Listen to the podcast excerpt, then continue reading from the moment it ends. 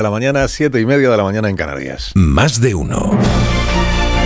Alsina en Onda Cero. Dirección de sonido, Fran Montes. Producción, María Jesús Moreno, Marisol Parada y Alicia Eras.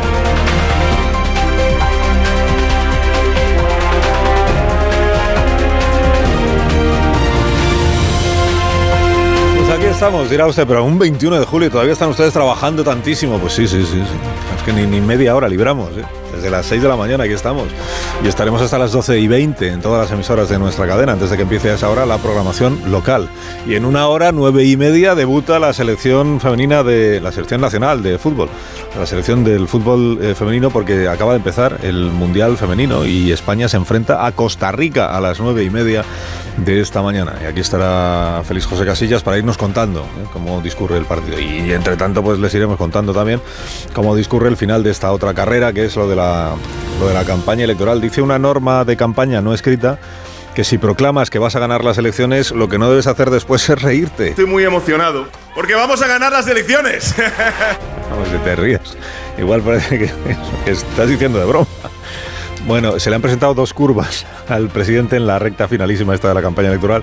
Una son los peajes de las autovías y la otra son los peajes de Junqueras y compañía. Sobre los primeros, los de las autovías, eh, títulos en los diarios de esta mañana. La razón dice, Bruselas desmiente a Sánchez y dice que habrá peajes. El mundo, la Unión Europea corrige a Sánchez. España sí prometió peajes en 2024 o para 2024. Mientras el presidente dice el, mundo lo calificaba de bulo en televisión, Bruselas estaba confirmando que se comprometió a cobrar por circular. El diario El País también lo lleva en su portada, aunque de último tema, con este título, Bruselas ratifica que acordó con España los peajes y la vanguardia parece que lo dude, porque dice Bruselas dice que España acordó lo de los peajes. Acordó, lo acordó. El español informa de que el gobierno también contempla el pago de peajes en ciudades que en el plan que envió a Bruselas se habla del pago por el uso urbano de la calzada y añade que este compromiso, como otros relativos a impuestos o a funcionarios, lo tendrá que asumir y en su caso lo tendrá que renegociar el nuevo gobierno. Lo presida quien lo presida, el gobierno que suceda al actual, lo presida Sánchez o lo presida Feijo. La vanguardia reitera hoy que el debate a tres en televisión española fue impecable, lo vuelve a decir esta mañana, impecable, y sostiene que el PP ha perdido la iniciativa de la campaña en la recta final. Dice que Pedro Sánchez augura una grata sorpresa el domingo y que según su equipo no habla por hablar. Digo yo que la sorpresa sería que su equipo dijera que habla por hablar el presidente. No habla por hablar. Coinciden en este diagnóstico de que en, la última, eh, en el último tramo de campaña, o sea, esta semana el PP ha perdido un poco la iniciativa, algunos dirigentes del PP. El Confidencial dice, en Génova, el ambiente sigue siendo bueno y se ven ganadores, pero alertan de una pérdida de tensión en los últimos días y rebajan las expectativas para que la victoria no acabe siendo amarga. Esto es de la época de Felipe, la dulce derrota y la victoria amarga. También aquello de he entendido el mensaje. Todo esto es de la época de Felipe. Declara Carmen Calvo al diario El País. Podemos respetar que Felipe González no quiera pedir el voto para Sánchez. Pero estaría bien que ayudara porque ha sido secretario general y un magnífico presidente de gobierno. E igual es por eso que no lo pide, Carmen. Igual es por eso. Escribe Ignacio Varela hoy en el Confidencial que lo que más le está sorprendiendo es la adhesión inquebrantable hacia el presidente de políticos veteranos que en su momento habrían rechazado terminantemente asociarse a una fórmula como esta del Frankenstein. Dice Varela, en una concepción laica de la política, la lealtad a la sigla no debería ser un salvoconducto universal que justifique cualquier cosa que hagan los nuestros. De la depresión al subidón, resume Juanma Romero el estado de ánimo socialista en su crónica del Independiente. Dice que el PSOE está viviendo una montaña rusa emocional. Bien es verdad que luego explica que el subidón consiste en que el equipo de campaña socialista se ve capaz de impedir que la derecha sume, no de garantizar que la izquierda invista al presidente del gobierno, la izquierda con el independentismo. Sea, se ve capaz de evitar que la suma de PP y Vox alcance los 176 no de ganar las elecciones. En Voz Populi cuentan que Feijó planea un regreso triunfal a Galicia para el próximo martes. Es el día de Santiago. Y que acudirá a celebrar a Santiago Apóstol como presidente impectore. Se huele ya el incienso del, del Botafumeiro y aún no, ha habido, aún no se han celebrado las elecciones. Los últimos mensajes de los candidatos están también en sus fotografías. Feijó aparece en la portada del diario El Mundo, fotografiado por alguna razón en un paso de cebra en la diagonal de Barcelona en el paso de cebra. Siempre que veo una foto como esta, sufro por si se abre el semáforo y está el retratado todavía posando y se lo llevan por delante. En la entrevista tiene este título en el mundo. Dice, dice Feijó, mi gran objetivo es recuperar la concordia entre los españoles. A ABC le parece que lo más llamativo es que Pedro Sánchez no ha pisado el sur de España en toda la campaña electoral. No ha estado ni en Andalucía ni en Canarias. Y Peláez comenta que el presidente suspendió la entrevista que hoy iba a realizar en Canal Sur alegando problemas de agenda que en realidad no son ciertos. Se Peláez que lo que es muy difícil es explicar por qué no has hecho campaña en Andalucía y por qué el PSOE no conserva una sola capital de provincia después de las elecciones del mes de mayo. Es llamativo, o me lo parece a mí, el poco espacio que otorgan los diarios de Barcelona a los mítines que están dando los partidos independentistas. E igual es por esto que leo en La Vanguardia. Dicen, malos tiempos para el tercer bloque la polarización y la crisis del independentismo explican su retroceso. Félix Ovejero escribe en El Mundo que desde la transición se ha impuesto izquierda mediante la fabulación nacionalista que equipara España con franquismo y nacionalismo con democracia. Y España, claro, está así en una deuda perpetua con los nacionalismos. Dice, este es el guion renovado por la izquierda y en circulación en toda España. Es tradición que todos los eh, vísperas de jornada electoral, los líderes sindicales de UGT y de comisiones publiquen una tribuna conjunta pidiendo el voto para la izquierda. Y hoy la tradición se cumple. Está en el país publicada esa tribuna. No es un secreto que Pepe Álvarez va con el PSOE y que Unai Sordo va con Yolanda Díaz. O sea, con, con Sumar, aunque no lo explicitan en la tribuna. Piden el voto pues, para, la, para las opciones progresistas. ¿no? es tradición que se cuente a quién votan los etarras, pero Bryce Cedeira informa hoy en el español de que Chapote no votará a nadie. el día que pasó el cartero por la prisión en la que se encuentra, recoger los votos por correspondencia, que no, Chapote no hizo acto de presencia. Dice, ni él ni los cuatro reclusos de ETA de su mismo módulo, entre ellos su cuñado. Es el terrorismo como empresa familiar, miren. Opina el español que lo mejor de la campaña es que se acaba. Dice, ha estado marcada por la profesión de mentiras, broncas y acusaciones entre los bloques.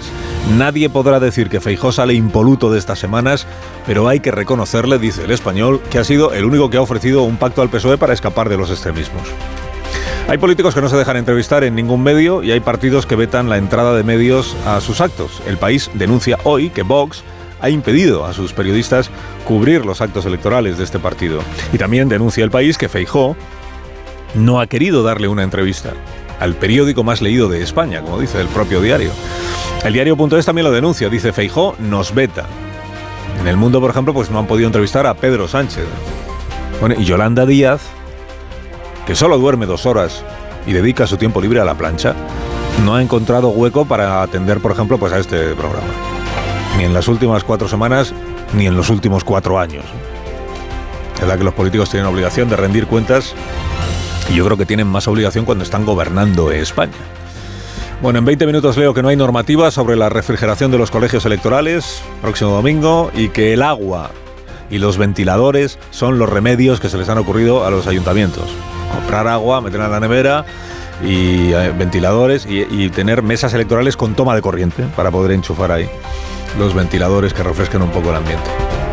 Ahí se despide Idafe Martín Pérez de la columna de Idafe Martín Pérez en el, en el diario El País. El magisterio llega hoy a su fin. Y yo me pregunto por qué. Si es que aleccionar periodistas solo es necesario mientras dura la campaña electoral. Y ya mañana no. ¿Y por qué solo en campaña? ¿Por qué, Pepa?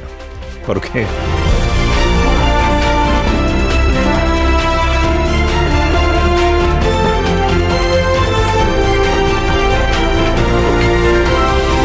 Con Carlos Alsina en Onda Cero, somos más de uno. ¿Quieres mejorar tu estado de ánimo con un descanso reparador? Escucha este mensaje de Dormimax de Bio3. ¿Problemas de sueño? ¿Te cuesta dormir? ¿Te despiertas a medianoche? Dormimax, la solución eficaz y segura para un sueño reparador. Dormimax, comprimido bicapa, capa 1 con melatonina y triptófano, efecto inmediato para conciliar el sueño y capa 2 con valeriana, melisa y amapola, acción prolongada para evitar despertares nocturnos. Dormimax contribuye a disminuir el tiempo necesario para conciliar el sueño. Dormimax, de Laboratorios Bio3. 50 años de experiencia en tu farmacia.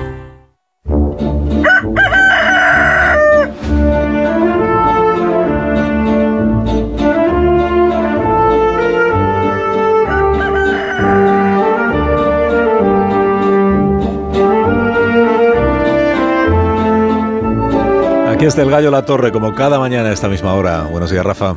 Buenos días, Carlos Alsina. Viernes. Último día de campaña. Eh, cuesta creerlo, ¿eh? es que esto comenzó en enero, eh, cuando pusimos rumbo al 28M y casi seis meses después termina con, con, todos exhaustos físicamente, pero también alguno con el crédito exhausto, en fin.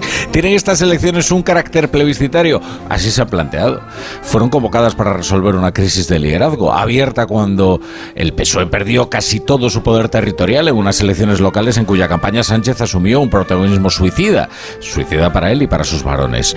Los generales, las generales sirvieron para demorar una reflexión de lo ocurrido en el PSOE, porque de hecho el presidente las convocó para conjurar el peligro de catarsis interna. El plebiscito siempre se pretende como un vigorizante del liderazgo, para prevalecer sobre una corriente interna o para laminar la contestación. Esta, esta campaña hacia el 23J ha tenido de inédito que el candidato socialista se ha presentado desde la perspectiva de la víctima. No es el papel más favorecedor que puede jugar un presidente, ¿eh? el de víctima de una partida con los dados cargados, sobre todo porque nadie había llegado tan lejos para garantizarse unas instituciones a su servicio. La campaña ha tenido un protagonismo indeseable, los periodistas, pero eso ya revela el carácter plebiscitario del 23J, porque el candidato culpa a los periodistas de haber ofrecido una imagen deformada de su liderazgo benefactor. Algunos, algunos periodistas, concluye la torre, concluye. sí, es verdad, no, concluye, claro, y algunos a los que lo salva, solo concluye falta. la torre. Concluye. pues concluyo que hay un apagón demoscópico, pero quizás el peor síntoma que transmite la campaña socialista es que lo que empezó siendo un plebiscito sobre Sánchez ahora ha querido convertirse en un plebiscito sobre Feijó. El domingo nos vemos, Alsina. Ah, aquí te espero entonces, si quieres venir. Te apunto entonces para si el me, equipo si me invitas, habitual. si me invitas. Bueno, yo te invito ahora mismo, públicamente te invito. Domingo 7 de la tarde, aquí te espero en la torre. Muy bien. Para analizar, pero te comprometes a no dar tú los resultados del escrutinio. ¿eh? Que eso, no sé si podré aguantarme. Eso le eso corresponde es que- a, los, a los informadores del equipo del programa. Que tengas buen día, Rafa. Te escuchamos a las 7 de la tarde. Ahora repasaremos algunas de las cosas que te dijo Feijó anoche en la entrevista en, en La Brújula. Y gracias por madrugar con nosotros. Es mi trabajo. Cosas que le dijo Feijó a la Torre y las cosas que le dijo la Torre a, a Feijó, por ejemplo, que en el Congreso pues, son 350 diputados y cuáles son los números que hacen falta para ser investido presidente, que todo eso quedó bastante claro en la noche de ayer. Bueno, estamos en tertulia ya en este programa, más de uno en Onda Cero, aquí en la radio, con Ángeles Caballero. ¿Qué tal? Buenos días. Y solo con Ángeles Caballero. Vamos a No, hombre, no. Aquí pues, otros poco- ilustres compañeros. Bueno, ya, pero tampoco. John Muller, ¿cómo estás? ¿Qué tal, Carlos? Está estupendo John Muller. Bueno, Yo es que ya me fui de ha vacaciones. sido piropeado antes de entrar en este estudio de manera Claro, notable. Lo ¿eh? que tiene el look de vacaciones. Sí. Y entonces ya se te han terminado. ¿Qué- Ya qué- esta semana. en- Lo siento muchísimo. Pero bueno, eh, oye, que me quité lo bailado, Carlos. Bueno, te, te ha cu- te han cundido. Las has Mucho, mucho, mucho, mucho. Me alegro muchísimo. Edu Madina, buenos días. Hola Carlos, ¿qué tal? Buenos días. Pues al lado de Muller todos tenemos mal Es color. verdad, esa es tiene la- buen Oh, color, tiene buena cara. verdad, tiene un aspecto Está muy bien. envidiable. Bueno, ¿tú estás bien? Me alegro Sí, muchísimo. también, sí, sí. Estupendo. Amón Rubén, buenos días. ¿Qué tal, Carlos? Muy bien, muchísimas gracias por tu interés.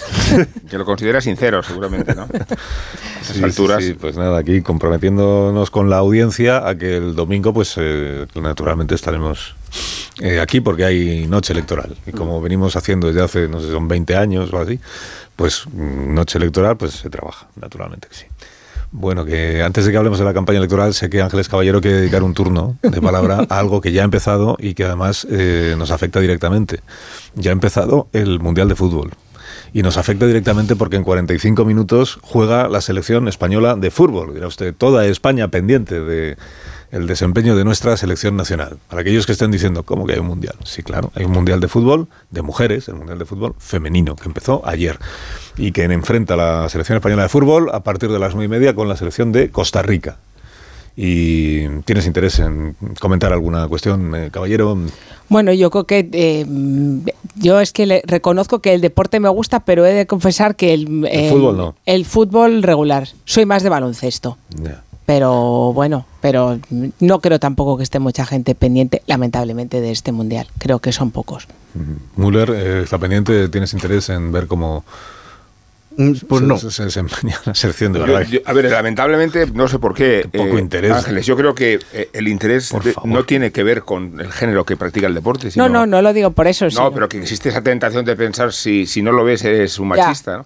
ya, ya. Y me parece una lectura muy estrafalaria. Pero si fuera de hombres tampoco lo verías. Es que el de, el de uf- ya estaría, no estaría ya conectado eh, en vena. No. Eh, no, a mí el fútbol me gusta mucho.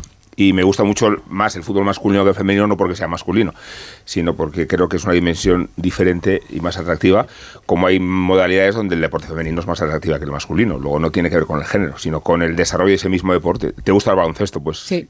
si haces una comparación, me gusta más la NBA que la CB. Y, y- y- y no estoy haciendo una, Y no eres mal patriota. no, y no estoy haciendo una distinción de género, Claro. estoy haciendo una distinción de, de- de- de acontecimiento deportivo. Y más la ACB que la LEP, ¿verdad? ah, Tú sí. como seguidor del estudiantes como yo. Sí. No Pues empecemos eso. con el victimismo, por favor. No, no, no, No. no, cabe una víctima. Es constatar eh, Eh, la situación. no, es- Por eso digo que, que no hay que plantearlo en términos de discriminación, el interés o no.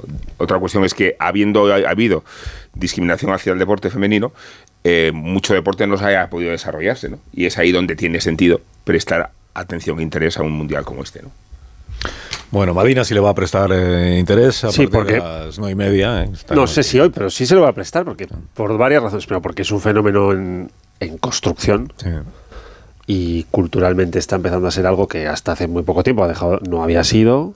Segundo, porque hay unas jugadoras impresionantes, entre otras cosas, la que ha ganado varios eh, balones de oro en el mundo, jugadora del Fútbol Club Barcelona, Alexia Putellas, que es un pedazo de jugadora impresionante, seguramente de las mejores del mundo. Segura, también porque hay otras jugadoras que se retiran.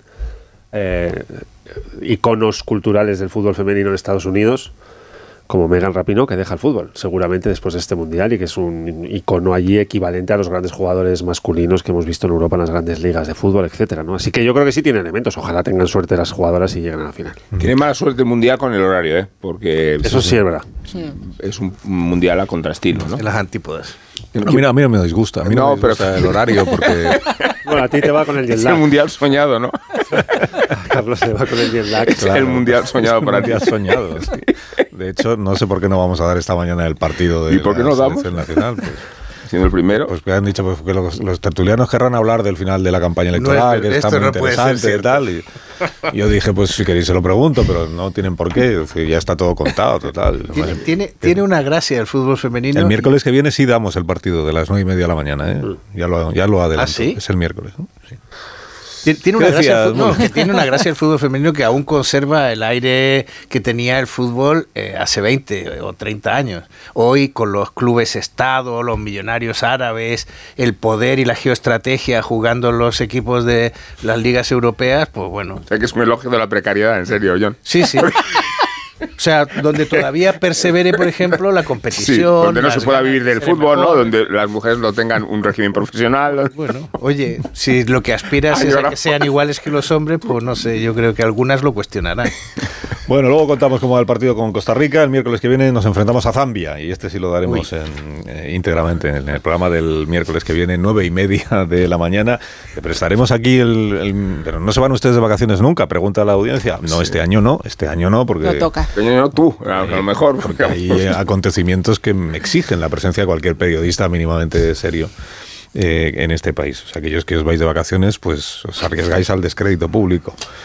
Eh, bueno, eh, que os quiero preguntar, asunto peajes. Por empezar por algún sitio el repaso de las últimas horas de la campaña electoral, igual lo más eh, llamativo, desde luego lo, lo más incómodo para el Partido Socialista o para el gobierno en el día de ayer fue el asunto este de los peajes que viene del debate de A3 Media de hace mm, dos lunes, cuando Feijó le saca el mapa que el de carreteras a Sánchez y le pregunta si es verdad que a partir del mes de enero va a cobrar por la utilización de las autovías a todos los españoles. Paréntesis, que Feijó lo preguntará en esos términos, a mí me llama la atención, pues se supone que él cree que en enero va a estar gobernando él y no Pedro Sánchez. Entonces, a partir del mes de enero será el gobierno que haya el que diga si hay que pagar o no hay que pagar. Cierro paréntesis. Bueno, la respuesta de Sánchez, recordáis que fue, ¿qué está usted diciendo, señor Feijó? Y luego le recordó que lo que ha hecho este gobierno es levantar, o sea, eliminar el peaje de algunas autovías de nuestro país y que, por supuesto, no tiene ninguna intención, dijo el presidente, de exigir peaje a nadie.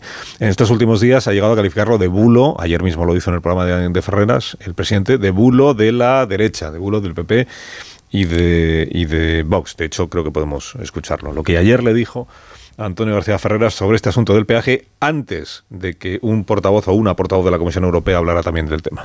Los hechos lo que atestiguan es que este gobierno ha levantado mil kilómetros de peaje. Y en la ley de movilidad sostenible no está incorporada la posibilidad del peaje por mucho bulo que tanto el señor Feijóo como el señor Abascal traten de vertir de verter. Esto es, eh, traten el, PP y, el señor Abascal.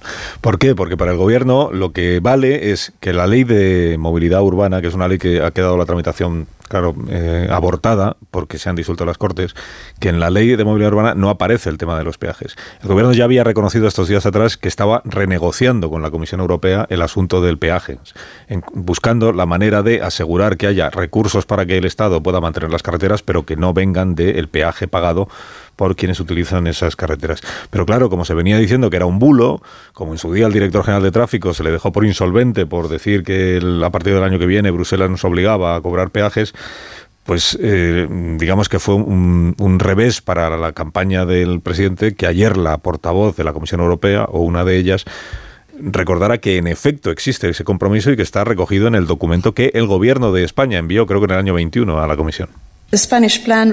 El plan español se refiere a un mecanismo de pagos para autopistas que empezaría en el 2024 en línea con el principio del que contamina paga. Vamos a evaluar esta medida cuando recibamos la quinta petición de pago de España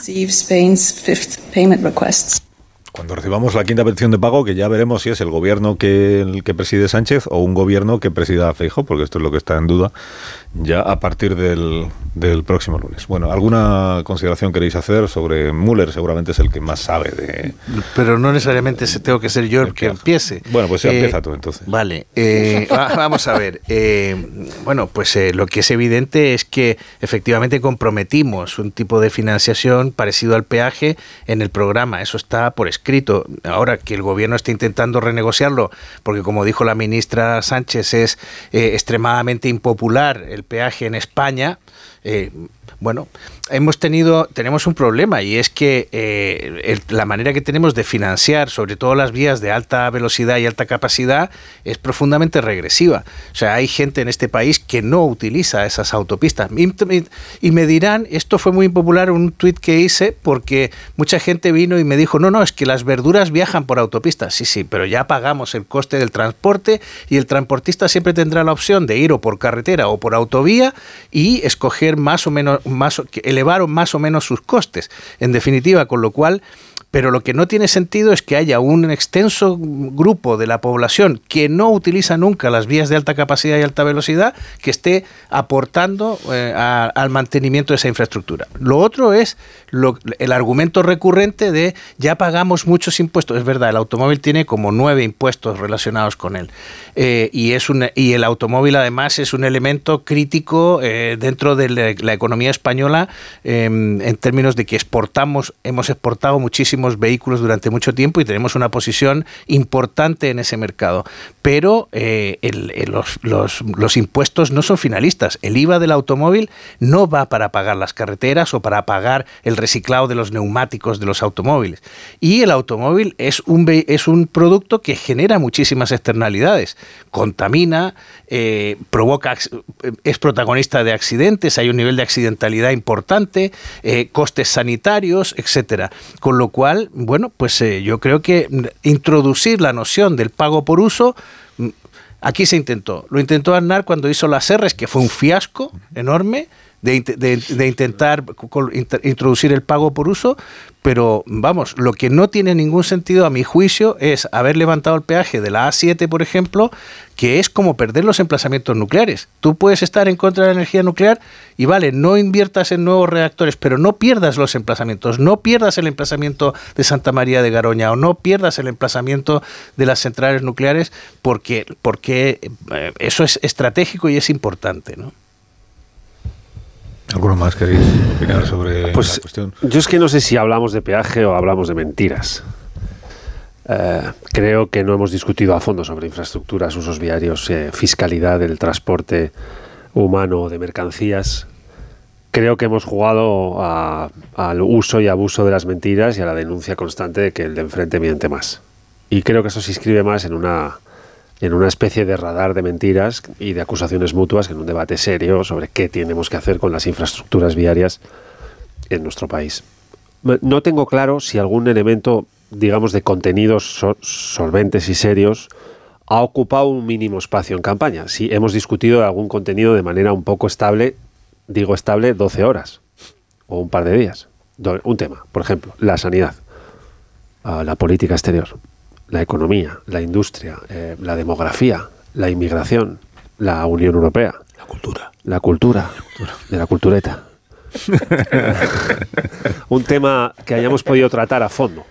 Yo creo que es una campaña que ha brillado en ese sentido por su ausencia y hemos estado todo el rato en la denuncia mutua, en el fuego cruzado de las acusaciones de mentira. ¿no? Y esto que que, que, John proponía como contenido y que tiene toda la razón en plantearlo así porque hay un debate sobre si es regresivo o no, sobre qué pasa con las ayudas al automóvil. ¿Era regresiva o era progresista la medida aquella de que de los impuestos de todos se pagaba la gasolina de unos pocos? ¿Cuánto tiempo ocupó eso? Este, este el típico asunto de que el que utiliza transporte público eh, paga o se detrae de los impuestos que paga ayudas para el uso de una gasolina altamente contaminante a los que utilizan coche privado. ¿Qué tipo de qué naturaleza ideológica tienen este tipo, este tipo de, medidas? Los peajes. O práctica, O práctica, exacto. O, mm. eh, o este tema de los peajes, ¿qué hay que hacer con ellos? ¿Es, es mejor un país que, que, hace que las carreteras se financien en parte con lo que pagan quienes las usan? ¿O necesitamos el desarrollo de un país con infraestructuras lo suficientemente solventes y competitivas como para que podamos hacer?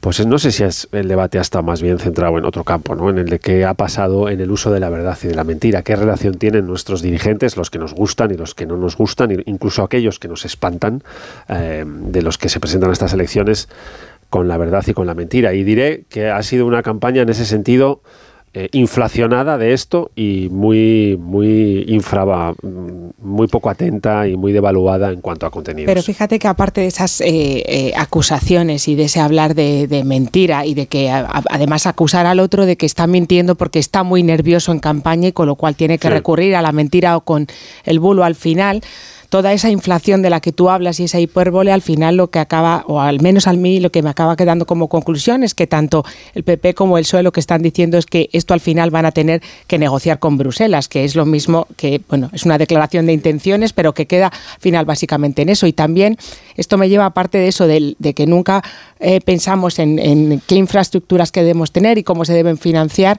lo que acabamos de, escuchar ahora de, de, la portavoz de la comisión, ¿no? ese principio del que contamina paga Hemos utilizado mucho esto para hablar de si al final queremos enfrentarnos al cambio climático y tener espacios más sostenibles y mejorar el medio ambiente, al final ese principio, claro, queremos todos eh, arreglar o intentar mitigar los efectos del cambio climático, de la contaminación, pero ¿cómo, no? O sea, que al final muchas veces es que esto eh, cuesta dinero y al final hay que pagarlo de alguna manera. es, un, es un error, es, es, un error del Partido Popular usar esto como arma arrojadiza, porque los conceptos que están usando para dejar en evidencia que Sánchez ha cambiado de opinión con este tema respecto a la Unión Europea, se le van a volver en contra, porque la Unión Europea va a seguir insistiendo, y perseverando en este tema del pago por uso.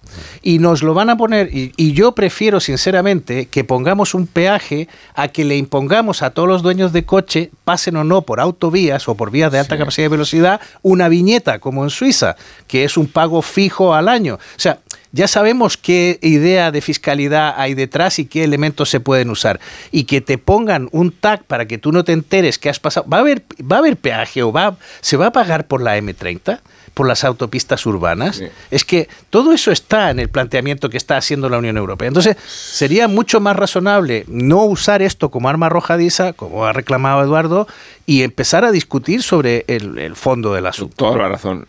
De hecho, eh, es como si el gobierno que entre, si es que entra, no se fuera a responsabilizar de las condiciones con que a España se le ha prestado el dinero, que es una forma eh, de saltarse un acuerdo institucional que además no, puede mm, reconducirse de otra manera. Eh, o sea, si Feijóo es presidente del gobierno, tiene que asumir la letra grande y la pequeña del pacto con el que España ha sido premiado, y digo premiado porque creo que uno de los mayores aciertos de Sánchez en la legislatura fue eh, los fondos que obtuvo la Unión Europea para gestionar la, crisis de la pandemia. Luego, es, es una falta de lealtad no al gobierno actual, que también, sino a la propia institución europea de la que dependen las condiciones del préstamo que se nos ha hecho. Y entronca también con la idea de que menos mal que existe Bruselas, porque como si fuera una cámara superior a la de las mentiras, ¿no? Como si tú pudieras recurrir a la cesión de soberanía también para la cesión de la verdad. Y, y encontrarás en Europa, otra vez en Europa, y menos mal que existe Europa, un espacio donde las mentiras se relativizan y donde se pasa limpio lo que no se puede contar a los ciudadanos el debate es otro después, ¿no? El que habéis planteado. Pero de todas maneras... Se debe o no grabar el uso o no de una autovía o de una autopista. Y eso tiene que ver con los acuerdos de movilidad sostenible que este gobierno ha llevado adelante en su ley ¿cuál, es la, ¿Cuál es la alternativa? Porque el, nuevo gobierno o el nuevo parlamento puede tener una opinión distinta del gobierno, el parlamento saliente. puede entender que la manera correcta no es el peaje, sino otra. Entonces, porque la reforma de las pensiones tiene que ser pero, otra. Carlos, yo creo que hay una perversión. a, eso voy. Que puede, haber, puede salir un parlamento nuevo con una mayoría conservadora que entienda que está bien retrasar la edad de jubilación, por ejemplo. Y entonces eso es eso no está en el compromiso que el gobierno de España actual ha enviado a Bruselas pero no significa que no pueda estar, porque si tú vas a la Comisión Europea y le dices, hemos pensado que es bueno retrasar la edad de jubilación y rebajar un poquito las pensiones, te van a aplaudir con las orejas en la Comisión Europea. Bueno, o, no poner peajes y, aumentar la edad de jubilación. Pero en este caso o poner copagos sanitarios. Es decir, que, esta idea que también está en el ambiente, porque el gobierno está empeñado en que esté en el ambiente, que dice es que si no gobierna eh, las, eh, la izquierda en España, no va a haber fondos europeos porque nos lo van a, porque no vamos a cumplir, eso tampoco es eso también yo creo que es engañar al personal. O sea, no significa que porque gobierna. O sea, Ursula von der Leyen no tiene ningún eh, problema en que gobierne Feijóo España, porque son del mismo partido. Y si va con unas posiciones, digamos, más duras que las del gobierno actual, pues le va a parecer estupendo y va a decir, pues adelante con los fondos europeos y ¿quiere usted reformar las pensiones para endurecer lo que envió el gobierno anterior? Pues no hay ningún problema. Sí, lo que no se puede cuestionar son las condiciones del acuerdo y las, las condiciones de, las ayudas, ¿no? Que, son inequívocas. Hombre, si, si, se extienden a más rigor... Lo que puedes hacer es desentenderte del compromiso del gobierno anterior, pero poder eh, renegociarlo. Yo creo que la trampa del PP es utilizar un argumento populista que es el coche. Eh, que forma parte de, la sensibilidad más inmediata de muchos votantes eh, y que trata de responsabilizarnos con un uso más sensato, pero hay mucho conductor que ha convertido el coche en su razón de ser mm. y que ve amenazada mm. una de sus facultades más epidérmicas de realización humana, ¿no? O sea que que por eso es tan populista utilizar el coche en este contexto. Pero al final el debate nos lleva a una, a una, a una un cruce de caminos que no tiene salida y que hay que elegir. O sea, ¿qué, tenemos que hacer? ¿Tenemos que pagar por uso o seguir pagando aunque no usemos? Eh, por ejemplo, ¿qué es mejor? ¿Pagar quien usa las autopistas de alta capacidad y alta velocidad, como decía John? ¿O es mejor esta idea de, aunque no uso, pago? ¿Qué no uso? No uso coche, pero ¿qué pago? La gasolina del que sí lo usa. Es que hemos estado metidos en una sensación de que ante demandas ilimitadas también los recursos serán ilimitados y la política tiende a ser justo lo contrario, demandas ilimitadas para recursos limitados. Decidimos quién se lleva qué. Y en función de cómo orientemos, pues somos más de un lado, más de otro, más de izquierda, más liberales, más socialdemócratas. Eh, pero hay que decidir y no le va a quedar otra al que venga, sea Pedro Sánchez, sea Feijó, que parece que va a ser solo uno de los dos, pues eh, van a tener que tomar decisiones. Sí, pero, eso seguro. pero, fíjate que lo que, lo que estás planteando... Pausa, ¿eh? pues, sí, pero corto. ¿eh? ¿eh? Arriesgando de buena mañana. Lo que ha dicho Eduardo, hay que decidir y asignar recursos escasos a decisiones infinitas, ¿no? Pero es que lo que estamos viendo es que ahora hemos caído en una especie de estado populista en el que pagamos las carreteras, pagamos la sanidad, pagamos la educación. hay barra libre de recursos. Hay barra libre de recursos y aquí no hay restricciones Y sí hay restricciones, porque los jóvenes empiezan a quejarse de que todas las reformas que estamos haciendo al final van a repercutir en ellos. Por una manera muy fácil de verlo, la deuda pública. La deuda pública son los impuestos de las generaciones que vienen, de tus nietos, de tus hijos.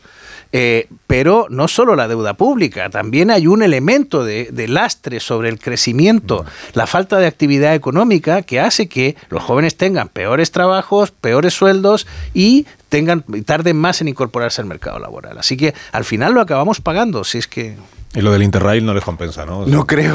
Bueno, como tampoco a los abuelos les compensa ir al cine. Me había olvidado ya. sí. Qué importante fue durante un día. Y de hecho que para los jóvenes, lo, para los jóvenes el, el, eh, lo que hablabas antes, Rubén, del el, el automóvil, incluso lo de sacarse el carne de conducir, no lo tienen como lo teníamos cuando los que cumplimos 18 hace unos No, cuantos añitos. Entonces, El coche lo dicen- propiedad, sacarse el Exacto. carnet, sí, les es parece una Yo- cosa y que aquí les... siempre introduzco la, el. En los pueblos, En, en los los pueblos, pueblos. sí. En, las- Sí. en las ciudades No, eso importa es menos tener coche. Porque te mueves más fácil. Claro, en el pueblo, en los pueblos, cuando no tienes otra posibilidad, porque hay muchos pueblos, aunque no se lo crea el gobierno, a los que no llega el tren, por ejemplo. Y que el autobús tarda El en pasar una vida. pasa una vez al día, entonces ahí sí. Toda la razón. sí, Muy bien ese matiz Pero ahí. esto que que recordaba los ahora de Edu, cuando el gobierno anuncia, por toma por primera vez la medida de bonificar el, el precio de los combustibles, el descuento en las gasolineras, y eso es todo lo que anuncia. Y entonces en esta tertulia, por ejemplo, se dije, ¿y, y por qué no se les ha ocurrido eh, incentivar El transporte público? No, ya están ustedes poniendo pegas a las medidas. Sí. que hemos-". No, perdóneme, era solo una sugerencia. Luego, unos meses después, eh, incentiva el transporte público y dice que, por supuesto, es una iniciativa que lo tenían en- desde el primer momento en la cabeza. Bueno, esto del prejuicio. Una cosa, eh, son y cinco, una hora menos en Canarias. Eh, hacemos una pausa cortita y a la vuelta, a la vuelta eh, saludamos, como siempre, a Raúl del Pozo, que para eso es viernes, y seguimos con el análisis de la campaña electoral, porque estaréis verdaderamente expectantes ante los eh, últimos mensajes, ¿no? Los- Así es. Los mítines. Así está, como lo dices. Sí, sí, sí. Vais a seguir en directo todos los mítines, ¿no? En el Radio Estadio Mitinero que hará Rafa La Torre esta noche en La Brújula. Más de uno en Onda Cero. Carlos Alsina. Te lo digo uno en Onda Cero.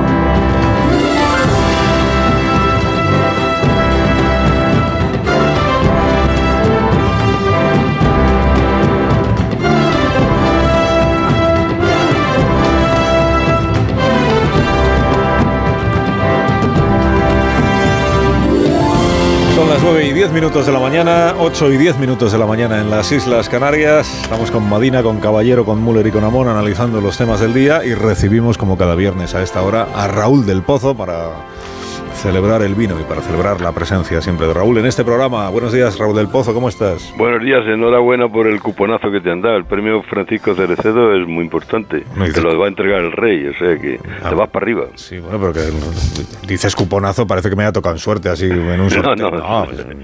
pues, está- estarás de acuerdo en que es merecido el premio. por ¿no? supuesto, por supuesto. No estarás insinuando que igual lo merecía mejor otra, lo merecía más alguien. que- que- bueno, te lo, agradezco, bien, te lo agradezco enhorabuena. en todo caso. Te lo agradezco. Muchísimas gracias, Raúl del Pozo. Es que yo tengo, eh, tengo otro, otro de los premios que yo tengo, es, es el más importante que hay en España, que es el premio Raúl del Pozo. De, digo, bueno, ¿eh? pero es más modesto. Mucho más modesto, eh, pero, pero- pero igual de valioso. Bueno, cuando tú quieras que empiece Viva el Vino. Bueno, pues eh, paso doble. Venga. Termina la peor y más bochornosa campaña de la democracia, según José Antonio Zazalejos. Hay granjas de bulos para igualar como mentiroso a Feijó con Sánchez. Difícil, ¿eh? Las palabras más oídas, además de narco, narco, son mentiroso y miente. Se tiran a dar con calumnias en las lonas. Acusan a Feijó de machista por criticar el maquillaje de Yolanda Díaz. Sabater dice que el de Sánchez es el peor gobierno desde la transición. En un vídeo soberanista llaman zánganos, mosquitos y moscas cojoneras a los candidatos de las derechas. En las últimas encuestas, Feijó sube, sube, pero sin llegar a la mayoría absoluta. Y Pedro Sánchez confía en la remontada. Lo dice así, vamos a ganar, hay una movilización progresista. La consigna de Ferraz es izquierda, levántate y vota. O las derechas han declarado la guerra a las mujeres. Cuidado, cuidado, que van a votar casi 10 millones de jubilados a los que les han subido las pensiones. En un manifiesto que llaman contra la España reaccionaria, apoyan a Pedro los presidentes de Portugal, de Brasil y el canciller de Alemania. Los cancilleres ya bajo firmantes han olvidado que Bruselas ha tenido que desmentir las trolas, que este gobierno injurió a los periodistas eh, tratándoles como a gentuza. Atacó la división de poderes y despenalizó la sedición y la malversación para que los Frankenstein, que ahora le exigen un referendo de autodeterminación, les dejaran vivir en el Palacio de la Moncloa. Sánchez demuestra que no era cierto aquello que dijo Churchill. Después del recuento solo hay un ganador, los demás son los perdedores. Aquí puede ganar el que pierda, porque intentará obstruir la lista más votada. Por eso aún no sabemos si como Rosalía Feijó va a brindar con la jarra de los albariñas uvas o tendrá que beber la jarra amarga del bloqueo. ¡Viva el vino!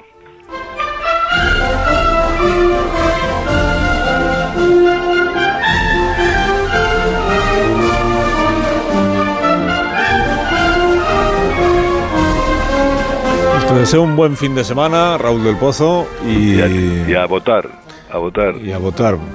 por el domingo por la noche, por ejemplo, yo te puedo llamar desde la radio para pedirte una opinión de, cómo por supuesto, por supuesto. Estoy a tus órdenes siempre.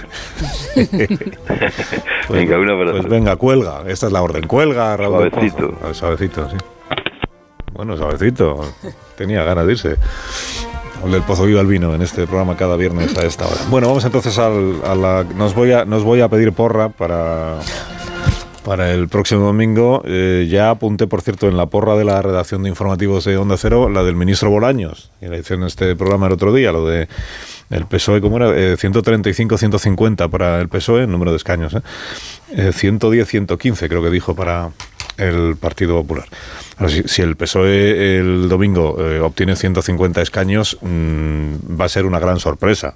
Una gran sorpresa si el PSOE gana las elecciones generales el domingo, va a ser una gran sorpresa, porque salvo el FIS creo que no hay encuesta que esté diciendo semejante cosa. Otro, otra cosa es, el número de escaños y quién tiene a mano, quién tiene margen para ser investido o para no ser investido. Feijó lo que dijo anoche en la brújula con Rafa La Torre, bueno, hablaron de muchas cuestiones, como os podéis imaginar, la entrevista, si alguien la quiere volver a escuchar, que seguro que sí, pues en la página web está completa. Eh, hablaron de muchas cosas, por ejemplo, del compromiso de tipificar el, el, delito de convocatoria de un referéndum ilícito, que quedó despenalizado en la época de Rodríguez Zapatero convocar un referéndum de autodeterminación en España no es en este momento un, motivo de causa penal. Sí lo es desobedecer al Tribunal Constitucional cuando te dice que no lo puedes convocar, que es lo que pasó en el año 17 en Cataluña. También dijo Feijó que recuperará, eh, si tiene mayoría parlamentaria para hacerlo, el delito de sedición, que desapareció del Código Penal también este último año por la reforma que inició el Gobierno de España, eh, que su objetivo también es modificar la ley electoral para que no pueda haber elecciones generales en un mes de julio y sobre la cuestión esa de la investidura, lo que planteó el señor Núñez Feijóo es que él, si el rey le encomienda formar gobierno, se entiende que si gana las elecciones será el primero al que el rey le, le encomiende esa tarea, él con quien primero hablará eh, es con el Partido Socialista. Hablará con el Partido Socialista y si el Partido Socialista no le eh, facilita la investidura o no le hace posible su investidura, entonces el siguiente con el que hablará será el partido de Santiago Abascal, con, con Vox. Ese será el orden. Y dijo ahí el señor Núñez Feijóo que él hablará primero con el PSOE, aunque eso le moleste a Vox, y si el PSOE le dice que no, entonces hablará con Vox, aunque eso le moleste al PSOE. Desde luego, el primer partido que llamaré, si los españoles me dan eh, una victoria electoral, no tenga usted ninguna duda que es al PSOE, le moleste o no le moleste a Vox. Y en el caso de que el PSOE falle, hablaré con Vox, le moleste o no le moleste al PSOE. Pero lo que no voy a aceptar es la trampa de decir, no, es que el señor Feijo quiere pactar con Vox. Es falso. Porque usted está más cerca de Emiliano García Paje que de Santiago Abascal. Bueno, si Emiliano García Paje fuese el secretario general del Partido Socialista, probablemente usted no sería tan incisivo preguntándome si es posible que el PSOE se abstuviera.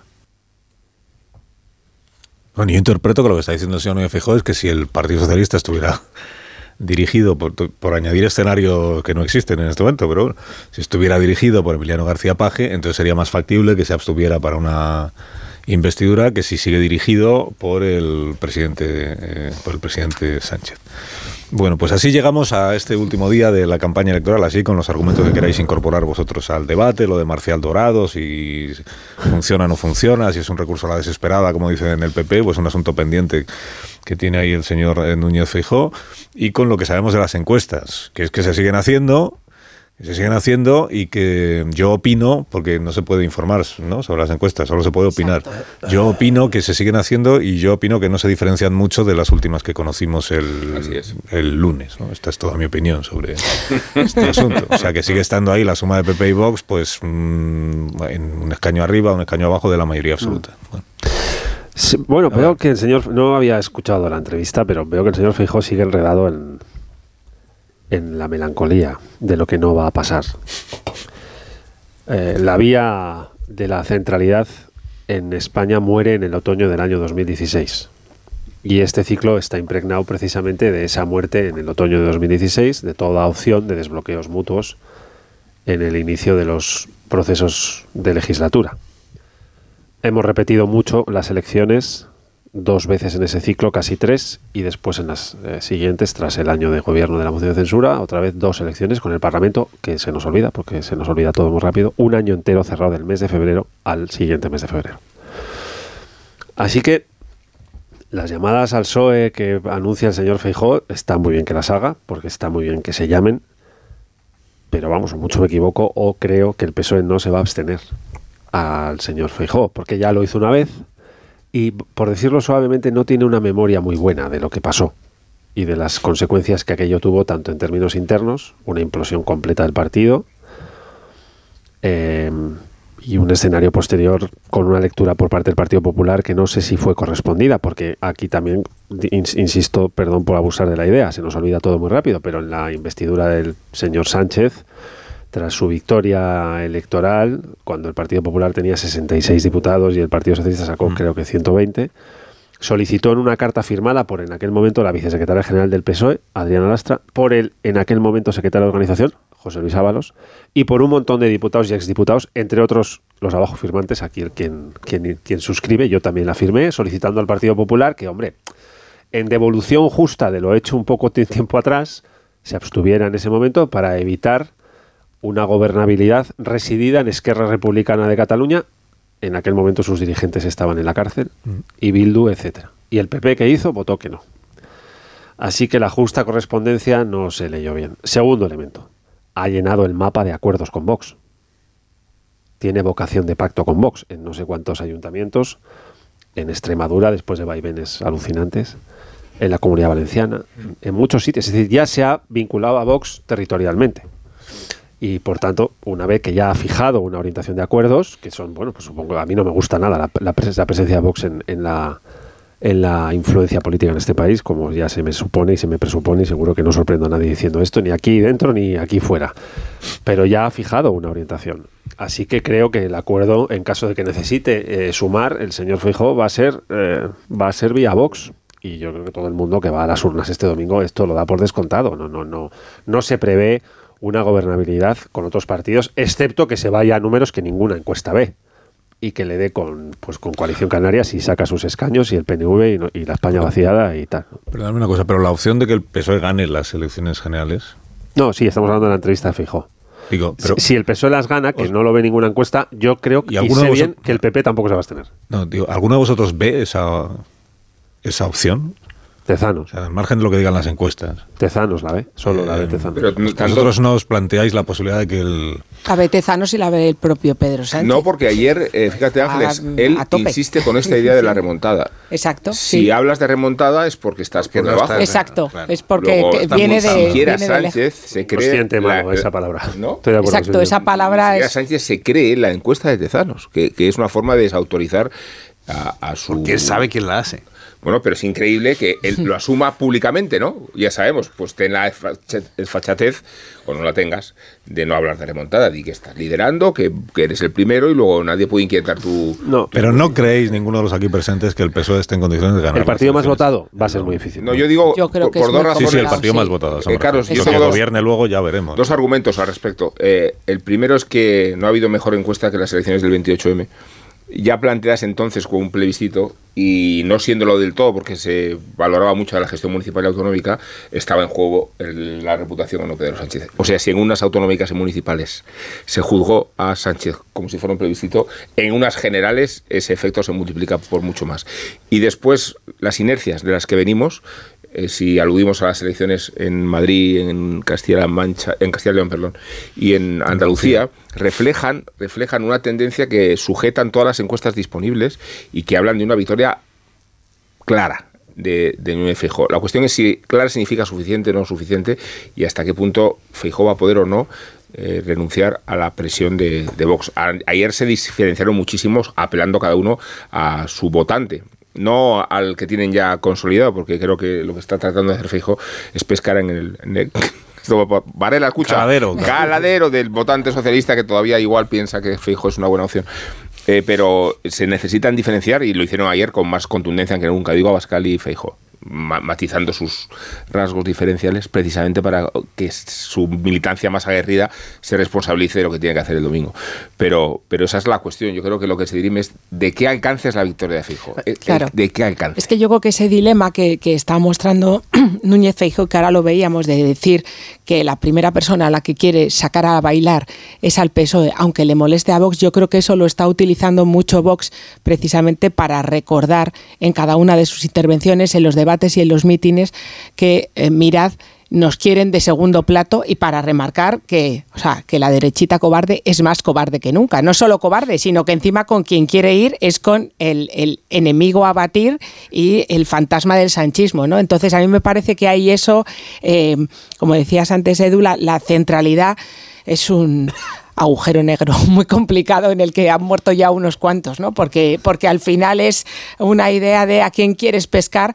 Si quieres ligarte a unos, probablemente el otro se va a enfadar contigo. Entonces, esa parte yo mm, veo que ahí efectivamente es un, es un tema que es complicado. Igual que ahora hablabais de que Feijó efectivamente quiere captar eh, no solo a esos indecisos y a ese porcentaje de indecisos que sigue habiendo y que probablemente se decidan, decidan su opción de voto en el último momento, ¿no? sino que es también lo mismo que yo creo que está intentando hacer Sánchez en sus últimas intervenciones, por lo menos yo así lo percibí en el debate de Radio y Televisión Española, ese tono y ese perfil incluso de decibelios un poco más bajo que de costumbre, yo creo que quiere dar una imagen de no soy esa persona con esas toneladas de seguridad y aplomo y a veces un poco actitud de que va de sobrado, sino que eh, mirad lo que hay ahí y esas señales que ya se han mandado precisamente a partir del 28M de esos eh, ayuntamientos y esas comunidades autónomas en las que el matrimonio es el que es, PP y Vox. Hay como, como yo creo que la impresión de que el PP va a ganar está, lleva mucho tiempo consolidada a partir sobre todo del resultado del 28M, pero fíjate que lo que dice el promedio de las encuestas es que tiene una suave tendencia bajista eh, el Partido Popular en la intención de voto. Suave, muy suave. Eso mm, me hace dudar respecto de los muy optimistas que decían que el PP iba a estar eh, por encima de los 160 escaños y los que dan menos. Si, si, si saca menos, pues ya empieza el escenario del bloqueo a ser eh, un poco más consistente que lo que pensamos ahora. ¿no? Eh, si tú miras los resultados y el optimismo que hay en la derecha, uno piensa, bueno, es que Feijó es un hombre que tiene, eh, que nació eh, con una señal, ¿no? Con cuatro mayorías absolutas eh, y ahora llega a Madrid a besar el santo y, a gobernar. Bueno, yo creo que él hace bien una cosa, Eduardo, y es que dice claramente al electorado que quiere gobernar. Mientras que el mensaje que manda Sánchez es que quiere hacerlo con Sumar, eh, que quiere hacerlo con Frankenstein, que quiere hacerlo con los restos. Y yo creo que es bueno decirle al electorado que quiere gobernar. Ahora, el electorado verá lo que hace. Ahora, cuando él aspira a más de 160 escaños, pues tiene lógica todo lo que está planteando. O sea, me voy a dirigir primero al Partido Socialista. Si ellos se abstienen, yo con 160 y algo, podría eventualmente gobernar. Eh, si queda por debajo 160 ni siquiera va a tener que meter a sí pero o podría podría obtener el apoyo Más si es que no es ya está no sí exacto pero no necesitaría a Vox. No por supuesto o podría tener el apoyo la geometría variable del apoyo de Vox en el Parlamento pero en cambio, si baja de 160, va a tener que considerar el meter a Vox en el, en el, en el gobierno. ¿Qué vamos a ver el lunes? Yo creo que hay una posibilidad de que el lunes haya gente diciendo es que si Vox no se hubiera hundido en la votación, Hmm. eh, la, la la gobernabilidad de España estaría más clara. Esa es una alternativa que yo creo que no hay que desechar. O sea, entonces puede ocurrir, yo es que estoy preparando ya eh, los argumentos para el domingo, entonces puede ocurrir Sí, que el... de siete a ocho sobre todo, ¿no? Mira, yo lo que estoy 7 a buscando... 8 ya aún no se saben los resultados, Eh, es Carlos, cuando hay yo- que sacar conclusiones antes. Tú lo dijiste Puede vez. ocurrir que el Partido Popular gane claramente las elecciones, pero fracase. Que- Porque no esté claro que vaya a poder gobernar. ¿no? Si, por ejemplo, saca, ¿qué te digo yo, el PP, 140 escaños Puf, no. y el PSOE se queda en 115, pues es una victoria holgada del Partido Popular, que viene de estar en la oposición y que, sin embargo, los análisis dirán Fracaso a- escolar. gatillazo de, de Silvio Sí, Feijóo. fracaso Castilla y León. Y al contrario, puede Es un ocurrir magnífico o pésimo resultado. sí. Puede ocurrir que el Partido Socialista, el Partido Socialista pierda votos y pierda escaños, habiendo gobernado durante los últimos cinco años muy bien según el presidente, pero que se ponga, por ejemplo, si de 120 se pone en 115, pues eh, diremos, ha, ha salido derrotado y ha perdido escaños. Pero oye, Pero no un está éxito. Eso Sí, puede la ocurrir. cuestión, Carlos, en ese caso, ¿quién llega a 176? ¿no? Claro, ¿Y cómo, esa no? suma. Exacto. Y no Esa- sale. pero esa suma es muy fácil de hacer, yo creo. O sea, el- Con 115. El PP, eh, el PP tiene que sumar con Vox 176 para asegurarse una investidura. Sánchez, para asegurarse una investidura, tiene que sumar 176 con todos los demás. De todos los demás, hay un partido político que es el único que yo creo que está en duda que vaya a apoyar una investidura de Feijóo, eh, de Sánchez, que es eh, Puigdemont. Son los Puigdemones. Yo creo que no hay ninguna duda que no la va a apoyar. Que, Pero que no, que no la va a apoyar. que no la va a apoyar. Yo ahí tengo la duda. O sea, sé que Esquerra estaría por votar sí, que Bildu estaría por votar no. sí, que el PNV estaría por votar sí. No lo tengo nada claro con, con Puigdemont. Porque Puigdemont, el partido de Puigdemont es el partido de Puigdemont, entonces si no apoya el partido de Puigdemont, entonces sí hay un bloqueo. Entonces no sale ninguno de los dos. Si Y la Puigdemont CUP, vota si sí a Sánchez, entonces sale Sánchez. Y la. CUP si saca Pero es que si, el- si depende Sánchez de Puigdemont para gobernar España, imagínate las medidas de chantaje que puede poner. eh, venir bajo palio, por ejemplo. Bueno, pero... Ahora que es posible detenerlo. Pero por eso, por eso le yo- pone el Falcon de verdad, y perdón por utilizar la broma del Falcon, que nunca la he Pero utilizado. por eso pero- yo estoy con Varela cuando pero- dice todos los escenarios son espantosos, porque a un lado tenemos el precio que Vox le ponga a Feijó y al otro lado tenemos el precio que Puigdemont, Puigdemont eh, más eh, Junqueras, más Otegui le puedan poner a Sánchez. Pues, pero claro, si, si tienen la llave, pues ponen el, ponen el precio. O sea, yo, yo creo que son unas elecciones de clara recuperación bipartidista. Esto lo digo de verdad. Porque Por lo la- menos en bloques. lo- por lo menos en escaños, porque la suma actual es 189 entre PP y PSOE. Yo fui diputado con 290.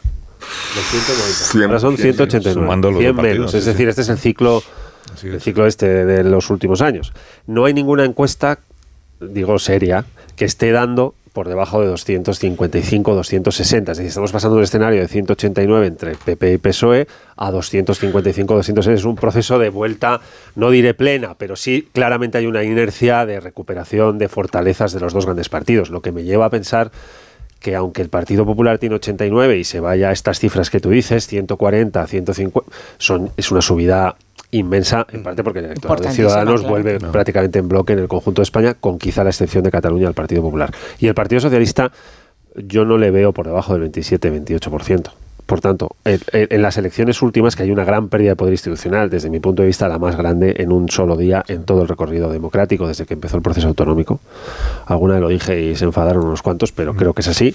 En porcentaje de voto no es una caída significativa, porque está en el 28. Y está en el 28, perdiendo en el 28, es, eh, ojo, eh, no, no es un hundimiento. El Pero PSOE es- hubo un momento que se fue a 85 Sí, diputados, ¿os acordáis? no, el que- 20, que ¿eh? es el, el mismo- 20%. Pero es también la misma lectura posibilista que se hizo el 28M, ¿no, Eduardo? Cuando se dijo en realidad, eh, en porcentaje, en, No, no, en, pérdida, en de poder Ya, todo, pero es que la en pérdida de porcentaje muy poco. No, ojo. pero hablo, hablo de cómo se puede leer en, en número de pérdida de porcentaje un resultado aceptable, pero en términos de poder, poder territorial... un No, el término de poder territorial fue una debacle brutal, Sí. pero brutal. Se perdieron Y ciudades. sí todas las sabemos que las elecciones municipales sí dan idea de lo que viene después. Luego, a eso me refiero, ¿cuáles son las mejores encuestas el 28? Sí, pero que aunque, aunque los números sean estos, mi idea era que hay claramente son unas elecciones de recuperación de los dos grandes partidos Sí, sí, en sí. cuanto a presencia institucional. La suma de los dos grandes va a estar no- 60, 70 Lo diputados. que no hay es recuperación del entendimiento entre los dos grandes No, partidos. bueno, No, y la desgracia es esa. Desde luego en esta de campaña de no la veo. Es muy difícil la- cuando hay un bipartidismo Pero la tan grande es, acentuado. es que si, o- si aceptamos que el mandato de los ciudadanos es ese ámbito gigantesco de moderación que es votar el PSOE al PP, ¿no? Eh, que no exista un entendimiento para que cooperen en función de lo que los ciudadanos han pedido, que es, que Mm. es ese espectro gigante de, de consenso que castiga a los extremos. Porque yo creo que Vox va a bajar. Pero es que ese Bueno, era- se puede ir a la mitad. ¿Y por qué ha desaparecido en comparación con Y, y- los- y no te doy a la izquierda. con la aquellas izquierda. etapas anteriores al 15M y todo aquello, eh, cuando había dos partidos muy fuertes, que eran el PSOE y el PP, lo- eh, nunca había ninguna duda de que quien ganaba las elecciones era el que gobernaba, pero es. porque había ahí unos partidos que bisagra, el, el principal de los cuales era Convergencia y Unión. Y PNV. Y, y el PNV. En, en número de escaños yo creo que solía estar Sí. Convergencia por delante. Porque el PP podía pactar con, con el PNV y con Conver- Convergencia y Unión, como hizo Aznar, y por eso podía gobernar eh, sin problemas, aunque, aunque no hubiera obtenido la mayoría absoluta. Y esa situación es la que ha cambiado, porque ahora el PP o consigue la mayoría absoluta con Vox o no tiene con quién, no va a A pactar no con Esquerra PNV, Republicana. a no ¿no? ser que el PNV, si Vox no es necesario, Pero es que el PNV son seis mm, diputados. cinco igual, O ¿eh? cinco igual. Esta vez igual y otros satélites, ¿no? Ahí, ahí, ¿no? Es verdad que estos dos grandes partidos de ideología un poco interclasista, se les puede definir así de manera generosa, suplían la ausencia en España de un partido liberal que pendulaba las, las que gobernabilidades ambos a un lado partidos otro, podían ¿no? pactar con el nacionalismo es. catalán y el nacionalismo vasco. Esto Claro. ya ahora no se... Con el vasco igual puede pactar Feijó. Difícil- Vox, Vox es el problema también Bueno, para sí, eso. sí. Pero no va a pactar Feijó con Puigdemont. Ni va a pactar, No. que es lo que queda Con de Esquerra, no, tiene Puede pactar con. Esquerra, ¿no? ¿Os he hablado alguna vez del artículo 99 de la Constitución? La obsesión. es verdad, no lo he dicho todavía. Pero mira, Las horas que son. y sin citarlo. Estabas tardando. Y, y el sudoku sin hacer, ¿no? Ese. Oye, un minuto, y ahora continuamos con este, digamos, spoiler del programa electoral del Sí. próximo domingo. Podemos Estamos emitir esto de 7 a 8. Analizando todos los escenarios. Sí, está quedando posibles. fresquito esto. Sí, sí, ahora, ahora hablamos de cómo ha quedado Teruel Existe, si ha entrado o no ha entrado en el Congreso de los Diputados y si al final Coalición Canaria tiene uno o dos. Esto lo comentamos a la vuelta de esta pausa. Más de uno. Onda Cero. Carlos Alsina. Nos han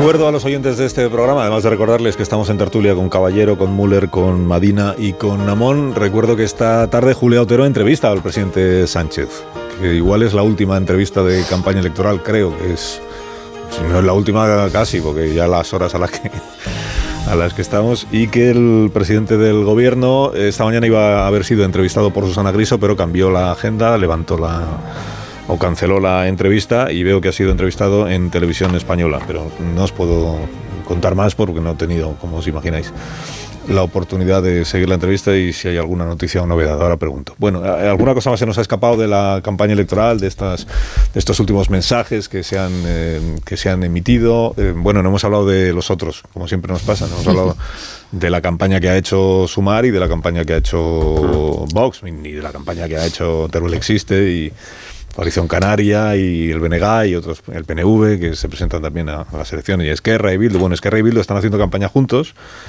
con eh, Junqueras y Otegui, que, Con el referéndum. Con el referéndum. Claro, aquí el asunto es si Sánchez nos necesita, esta vez ya no le valdrá con la abstención, necesitará un voto afirmativo y el precio, por tanto, se eleva.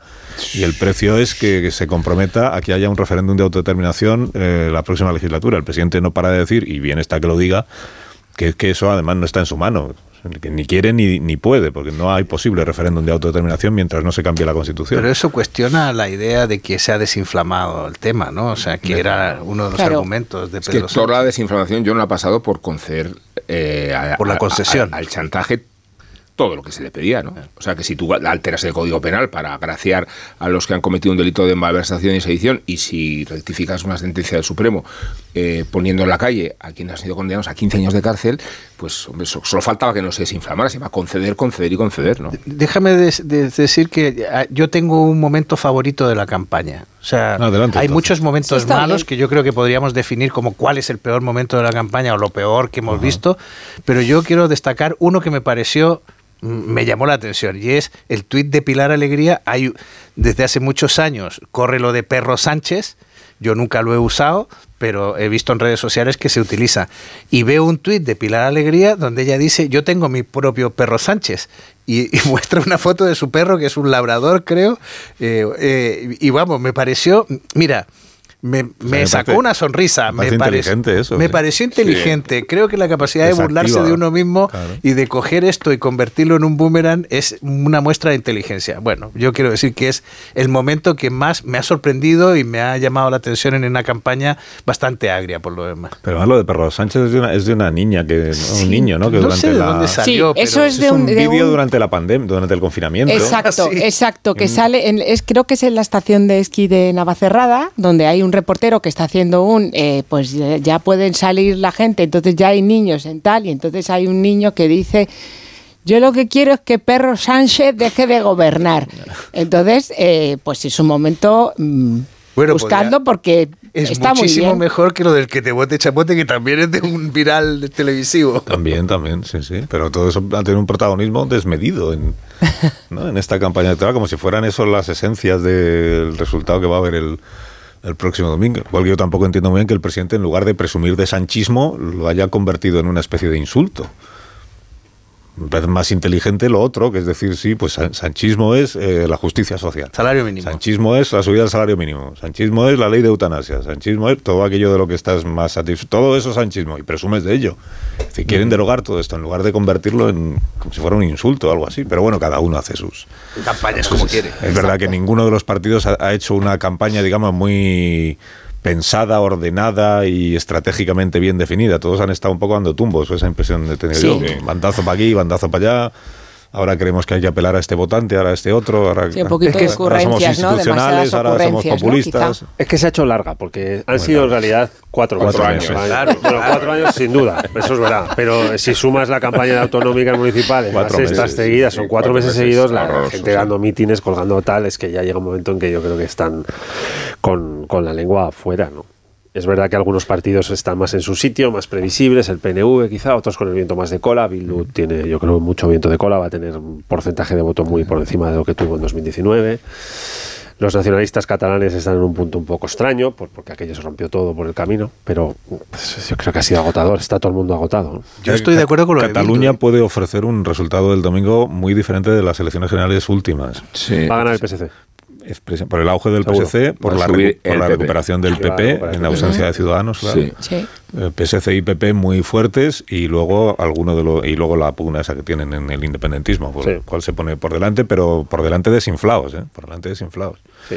En comparación con y, votantes el otro día creo que era Varela también. Muy muy mencionado Varela muy Varela muy mencionado. Que hablaba del votante de Esquerra el votante de Esquerra que por aquello de evitar la, el gobierno de las derechas pueda tener la eh, tentación, de votar, al, PSOE, al PSC en este caso. Pero sobre todo lo de Bildu que apuntaba Eduardo, que tiene viento de cola, pero es que Bildu ha vendido tan bien la idea de partido útil entre su segmento, digamos, de atracción, público, que, que, me recuerda el hundimiento de Ciudadanos, que precisamente por mostrarse como partido inútil terminó perdiendo la posición. ¿no? Sí, sí. Ah, sacó el 19% en las últimas elecciones en la comunidad autónoma, se presenta también en Navarra, pero en la comunidad autónoma el 19% mm. no estará por debajo del 23%. Es una subida de cuatro puntos que si no es más le va a colocar como segunda fuerza en el con porcentaje elevadísimo entre los nuevos votantes. Y seguro que es primera fuerza en 18 años, estoy seguro. Ya lo fue en las últimas. Así que están pasando cosas increíbles, Carlos. Ante nuestros ojos. Lo dices. Ante nuestros ojos. Ante nuestros ojos. Ante nuestros ojos. ¿Qué más nos queda por comentar? Bueno, yo, eh, el partido Sumar, o el partido o coalición, son 15 marcas, ¿no? Sí. Lo de, lo de Yolanda Díaz, que también ha tenido una campaña electoral. Eh, hablamos mucho de lo que nos importan las propuestas y los debates sobre los temas reales que preocupan a la gente, pero es verdad que al final eh, ocurre lo del debate A3 de esta semana. O sea, Yolanda Díaz que venía haciendo una campaña en la que decía, yo no me meto con nadie, yo no critico a nadie, yo no ataco a nadie, yo hablo de los ciudadanos, de su vida, de sus necesidades, del poder adquisitivo, no sé Y todos decíamos, qué campaña en positivo está haciendo Yolanda Díaz, qué estupendo. Pero a la vez decíamos, pues en las encuestas no... No marca. No pita, o sea, no, no, no, suma, va a tener mucho peor resultado que Podemos... Llega el debate A3, donde vemos a una Yolanda Díaz que lo que es es feijó, mentiroso con impulsivo, eh, Abascal al, choque con Abascal, ganadora de la, del debate. Y entonces ahí ya entusiasmo. Pues, pues parece que esta es la línea.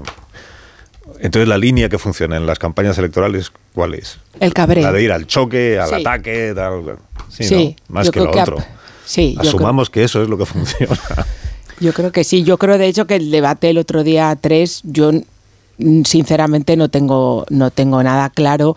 Eh, que hubiera ni ganadores, eh, vamos, triunfantes, ni tampoco que hubiera gente que fracasara, porque creo que cada uno estuvo en un, en un papel, porque por más que eh, estemos eh, recordando algunas de las sonoras meteduras de pata que tuvo y de desconocimiento que mostró Santiago Abascal en ese debate, yo eh, vamos, ahí sí que lo digo de manera absolutamente convencida, eh, su público y su parroquia quiere lo que les dio y quiere que se hable de cómo se están utilizando, como deslizó, que en los divorcios complicados las mujeres recurrimos a la denuncia falsa y quiere hablar de que las personas trans y de cómo en los colegios hay determinados contenidos que nuestros hijos no deben escuchar si no es por boca de sus padres. Entonces creo que apelar a eso y apelar a ese antifeminismo, antimigrantes hablar de religión climática al votante de Vox. Quizá eso no le haya hecho ganar eh, votantes, pero desde luego perderlos no los ha perdido, porque esa parroquia quiere eso y quiere esa, eh, ese tema cultural e ideológico que se le da y, esos eh, mensajes calan, pero de una manera, vamos, absolutamente eficacísima. Creo que más que ese otro tono que ha querido Yolanda Díaz mantener hasta esta estas últimas 48 horas o 72 horas de campaña, que era el apelar a eh, pensar en la gente, pensar en sus vidas. Eh, en el debate de Radio y Televisión Española de los portavoces parlamentarios, en el minuto final, Aina Vidal terminó, sus últimas dos frases fueron viva la vida y viva la alegría. Mm. Eso probablemente eh, haya mucha gente que lo reciba como, pues que bien, hay alguien que me dice algo diferente, probablemente haya muchísimos ciudadanos que les suene a eh, los cánticos que hacemos en misa los domingos. ¿no? Entonces, quizá eso no es lo que quiere eh, y lo que le empuja a escoger por una papeleta el, el próximo domingo. Yo creo que lo que funciona no es necesariamente una posición radical, es una posición nítida. O sea, cuando en 2011 eh, Rajoy y el PP presentó la alternativa a, Zapatero, lo que tenía era un fondo negro, que era la crisis, la crisis económica que había en ese momento. Y mm. claro, recortarte contra un fondo negro, si te vistes de blanco, va muy bien, o si te vistes de negro contra un fondo blanco. Eh, yo creo que la nitidez es importante, y fíjate que lo que creo es que eh, Yolanda aprovechó la ocasión del telón que le ofrecía a Bascal y Vox para manifestar su posición, y por eso yo creo que le fue bien en el debate, que objetivamente, mira, las opiniones son muy compartidas, que le fue bien y en cambio Abascal cometió errores. Yo pensé que era una estrategia deliberada de presentarse como un moderado ante, para quitar votos al PP, pero mi impresión es que él mismo incluso lo reconoció, no estuvo afortunado, citó lo de Bildu que fue un error, luego no se recuperó de ese error y ya perdió la posibilidad de, hundir el cuchillo en el tema de solo sí es sí, bueno, en fin, no lo vamos a analizar de nuevo. Pero Yolanda resultó bien. Lo que pasa, y, y fíjate, citaba yo que el promedio de las encuestas, la tendencia del PP es suavemente descendente, la de Sumar, en cambio, es, desmintiendo lo que podría ser mi primera impresión, es suavemente ascendente. Y a lo mejor hasta ha acelerado un poquito después del debate de ayer, de anteayer. Pero, pero yo creo que no le va a dar a Sumar para llegar a una, a una masa crítica de votantes, ni de lejos a lo que conseguía Pablo Iglesias eh, con sus discursos en el pasado. ha, sido, ha sido una campaña eh, estamos, sí, da tiempo, ¿no? ha, sido, una campaña que empezó a, yo diría, a distinguirse por a un plano algo diferente, en el sentido de que consiguió clavar pronto algunas medidas, yo sé que son discutidas, divisivas, que hay gente que comparte y gente que no. La herencia universal, la reducción de jornada laboral, colocó ideas, eh, que no está mal, Luego uno puede opinar si le gustan, no le gustan, le parecen buenas, malas, lo mejor o lo peor. Pero colocó algunas ideas. En la última parte, el ruido de la campaña lo ha tapado un pelín más. Pero la primera parte era que yo no pude ver el debate porque no, no lo vi.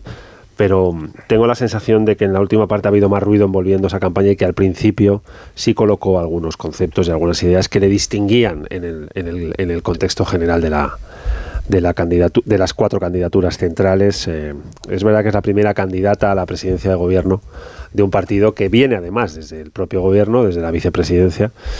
Y yo creo que en ese sentido ha sido una campaña diferente a las otras. ¿no? Veremos a ver en qué consisten los votos el domingo. Que, como decía John, ¿qué dice el electorado?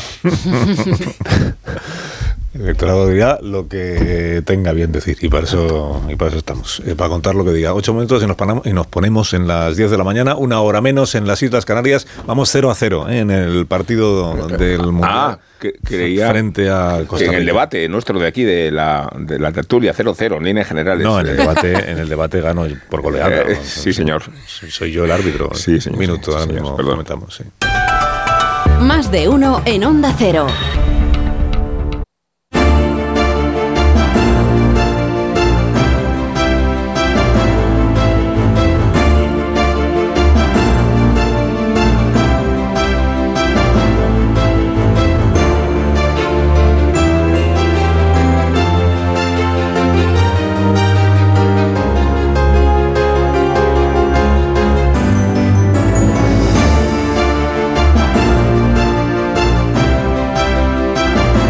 Dos minutos para que sean las 10 de la mañana, una hora menos en las Islas Canarias. Ya estamos ahí acariciando, acariciando el fin de semana. ¿Quieres indultar a alguien, Amón, antes de que Pues terminemos? en concreto a Núñez Feijóo, la vigilia del 23J, consumiendo como estará acaso sus últimas horas como el líder de la oposición y deshojando este fin de semana el catálogo de Zara Home para derogar el mobiliario de la Moncloa.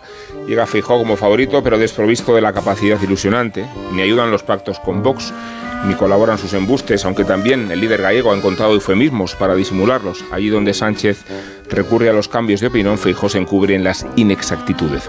Ha somatizado el aspirante la campaña con el escarmiento del lumbago, el colpo de la estrega, el golpe de la bruja, dicen en Italia. Y no vamos a hablar aquí de meigas ni mencionar otros clichés del galleguismo, sino a significar que la principal energía política del líder popular no es el entusiasmo que él mismo engendra, sino el desgaste del sanchismo. O sea, que muchos españoles no van a las urnas a elegir a Núñez, sino a deselegir a Sánchez, no negando, como no lo hacemos, que la campaña desaliñada del presidente popular se ha reanimado allí donde más falta hacía, o sea, la entrevista del hormiguero y el duelo con Pedro en el debate a tres media.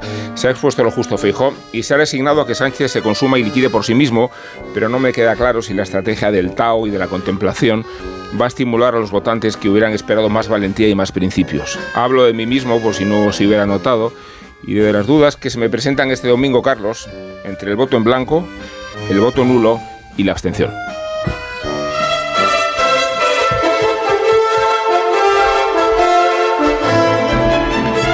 Pues tienes todo el día de mañana para reflexionar, porque para eso está la jornada de reflexión. Para eso se hizo. Te haces una lista de pros y contras. En una pizarrita, si lo pones. Blanco, abstención y, Y nulo. Un debate terrible ese. Marisol Parada, unos Callahan para estas personas que se van marchando. para que salgan con el zapato más cómodo del mundo. Y el secreto de Callahan para ser tan cómodo es su innovador diseño de la suela patentada Adaptation que reproduce los movimientos del pie al caminar. Los pies de cada persona son diferentes, al igual que es única la forma de caminar. Por eso Callahan se adapta a tus pies aportándote siempre la máxima comodidad. Fabricados en España por expertos artesanos, a la venta en callahan.es. Tecnología, diseño y confort al mejor precio. Que tengáis un gran viernes y que Muchas gracias. el domingo vemos cómo queda todo. Adiós Ángeles. Adiós. Adiós, John Muller. Adiós, Carlos. Adiós Madina. Adiós, Carlos. Ramón, hasta luego. Hasta luego. Son las Carlos. 10, 9 en Canarias. Escuchamos este consejo de